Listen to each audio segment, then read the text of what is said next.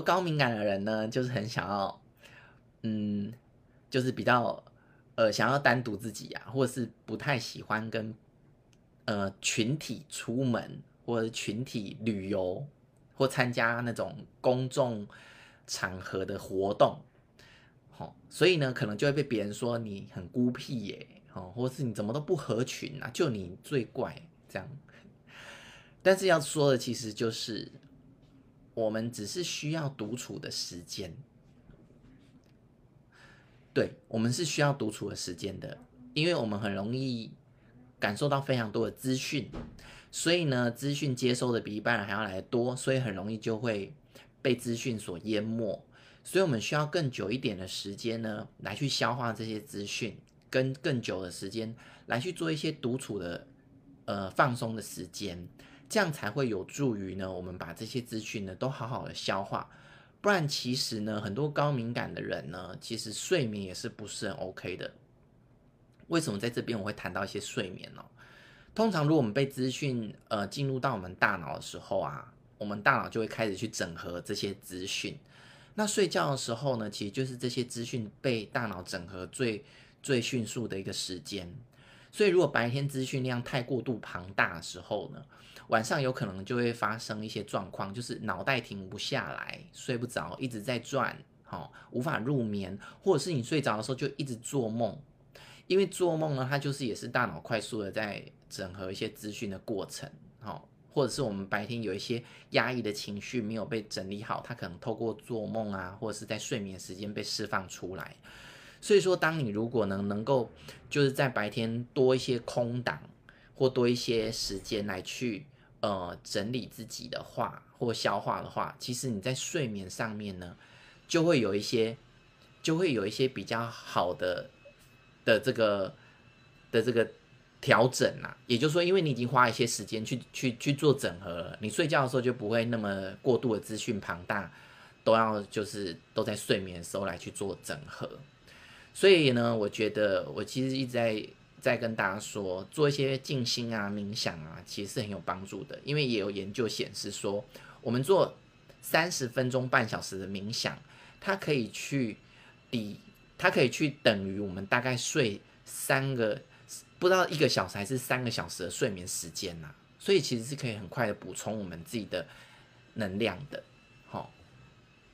对，所以呢。我们是真的需要独处的时间，可在这边呢，又有另外一个问题。其实很多人呢，他他其实是觉得跟人在一起呢就很烦，已经资讯量过大了，他想要独处，可是他自己独处的时候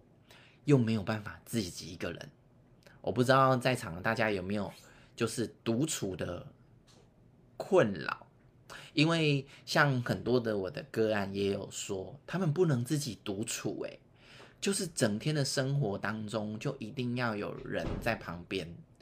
其实想想，没有经过独处的训练的时候呢，真的是生活当中无时无刻都有别人在跟我们互动。比如说，我们从小住在家里，然后可能交了男朋友、女朋友，然后就结婚了，或是同居了，那又跟另外一半一起住了。其实，在我们生命当中是没有什么比较长时间独处的过程。所以很多人对于独处呢是会有恐惧的，或者是会有害怕的感觉的。好，所以这个部分呢，我会觉得学习独处呢是一件很重要的事情，因为唯有在你独处的时候，你会感受到很多你可能平常忽略的忽略的东西。比如说，有人在独处的时候，他会开始去反思他的人生到底要的是什么。然后他他每天的生活到底在为了什么而忙碌？因为这些比较深层的人生的一些意义跟哲理啊，我觉得都是需要更静下来，然后跟自己独处的时候，才会更能够去反思。而当你把这个人生的主要声明厘清或次要声明厘清之后，其实你在生活当中就比较不会穷忙。你就会比较知道什么时间顺序应该做什么事情，你也比较知道谁的邀约你应该要接受，谁的邀约你应该要拒绝，所以在你自己的人生比较能够找到你人生要前往的道路，不然你就会在很多的混乱跟穷忙当中度过你没有真的有意义的每一天。好，所以这个部分呢，我觉得独处也是非常非常重要的。而且在独处的时候呢，你才会看见自己，就是你才会更深的去跟自我对话，然后去理清到底自己在这辈子要的是什么，然后你自己又是谁，然后你要往哪里去。可这些问题呢，有些人他没有办法思考的，有些人会觉得害怕，或者是有些人独处的时候就会感到有一种莫名的恐惧跟不安全感。但是我觉得，如果我们因为这些感觉就逃避独处，但其实我们这辈子都永远被这个情绪所捆绑。是不是说，如果真的可以有机会的话，就花一点时间，然后来去探索自己，到底我这个不安全感是从何而来，或者是我独处的时候就有这种慌乱或恐慌的感觉是从何而来？那如果你自己没有办法处理的话，是不是可以寻找一些比较专业的资源？好，对啊。所以在这个部分呢，当你能够去处理到这些事情的时候，你会知道你跟人的关系会有更大不一样。哈，这个部分呢是很难去解释的，这必须要真的就是自己有经历过这样的历程，然后你就会去探索自己的过程，你就会知道或感觉到这些东西。好，然后另外一些人就是觉得独处的时候会有一些罪恶感，就觉得啊，我好浪费时间哦，就是什什么事都没有做。但是很有趣的是，我们在忙的时候，我们不就是希望可以有放松的时候嘛？可是为什么我们放松的时候又觉得又觉得有罪恶感？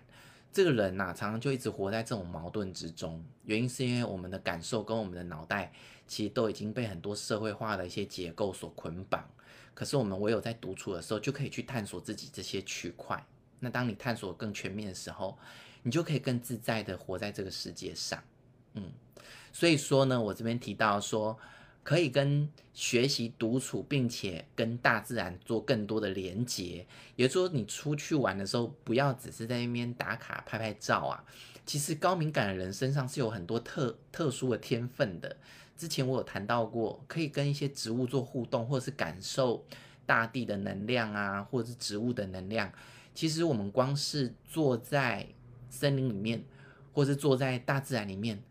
我们如果能让我们的注意力跟大自然、花花草草做一些连接，连接的意思就是你活在当下，去感觉你跟它的感受，你去感觉你在坐在草皮上的感觉，然后你在树底下那个微风吹过来的感受，那个那些感觉活在当下，就是在跟大自然做连接了。而我们高敏感的人呢，跟这些大自然在连接的同时，会很容易。吸收到自然的能量，会很快速的为我们自己充电。所以呢，我现在也会给我自己一些功课，因为我以前呢也是蛮工作狂类型的，所以我现在呢就会尽可能的要自己每个月都一定要安排出游的时间，不然我就会忙于工作这样，然后整天都在工作。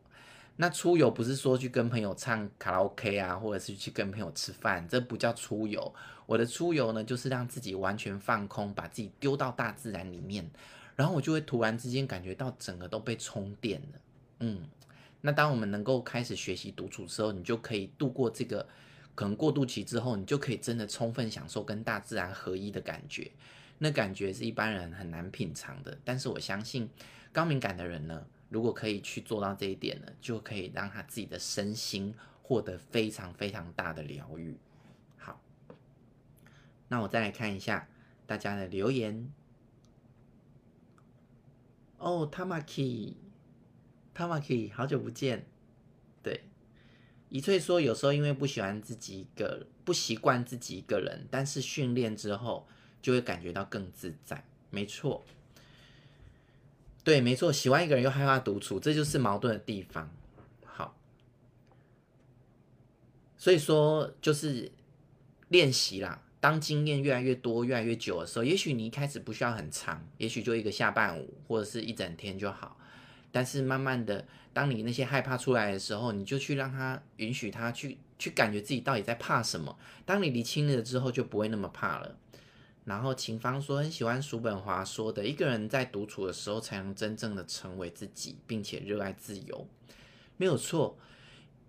而且有一件有一有一件事情就是说到真正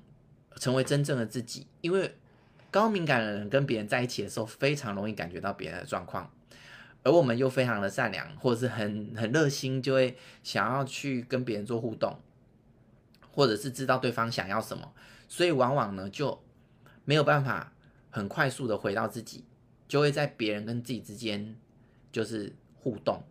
所以，完全让自己一个人抽离出来到大自然的时候，你才有机会真的感受到什么叫做回到真正的自己的状态。而那个状态，我相信大多数人应该都是喜欢的。哦，所以这个部分可以去做一些练习。